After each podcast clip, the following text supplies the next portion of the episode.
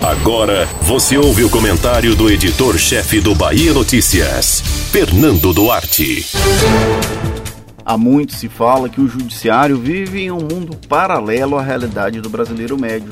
Em algumas situações, há certa complacência do jornalismo, que em sua maioria evita tecer críticas aos inúmeros problemas causados pela falta de transparência de um dos três poderes da República.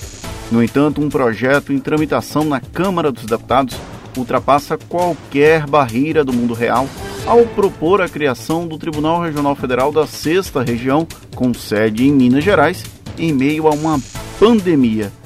O filho arrancado do TRF1 em Brasília é um pleito antigo dos operadores do direito, mas também de parlamentares que reclamam da concentração de processos de mais da metade do Brasil na corte com sede em Brasília. Existe uma necessidade clara de desconcentração de processos que atualmente sobrecarregam o Tribunal da Capital Federal. A questão, inclusive, é premente e deveria estar presente nos debates públicos há muito tempo. O problema é basicamente um: o país enfrenta a maior crise sanitária e de saúde pública do último século, está a caminho de uma crise econômica sem precedentes e criar um novo TRF não ajuda em nada no combate ao novo coronavírus. O tema é sensível especialmente aos mineiros. Veio do atual presidente do Superior Tribunal de Justiça, o STJ, João Otávio Noronha, a proposta de criar a nova corte em Minas Gerais. Com origem no estado, Noronha está empenhado no projeto e não leva em consideração, aparentemente, o momento inoportuno para uma iniciativa como essa. Para completar a falta de senso, o assunto voltou a circular nas rodas de Brasília depois que o próprio presidente do STJ suspendeu a liminar do Tribunal Regional Federal da Terceira Região, que determinava que o presidente Jair Bolsonaro apresentasse o resultado dos exames para a Covid-19.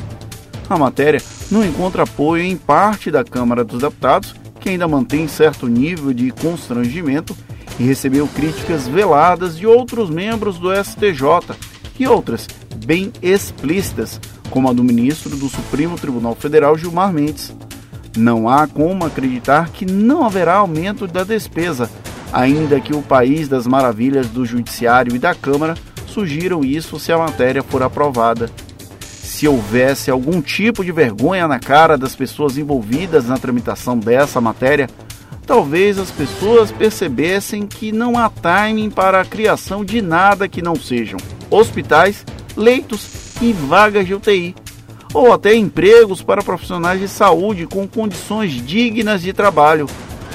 Não o escárnio de inflar egos enquanto brasileiros morrem às centenas por um vírus desconhecido.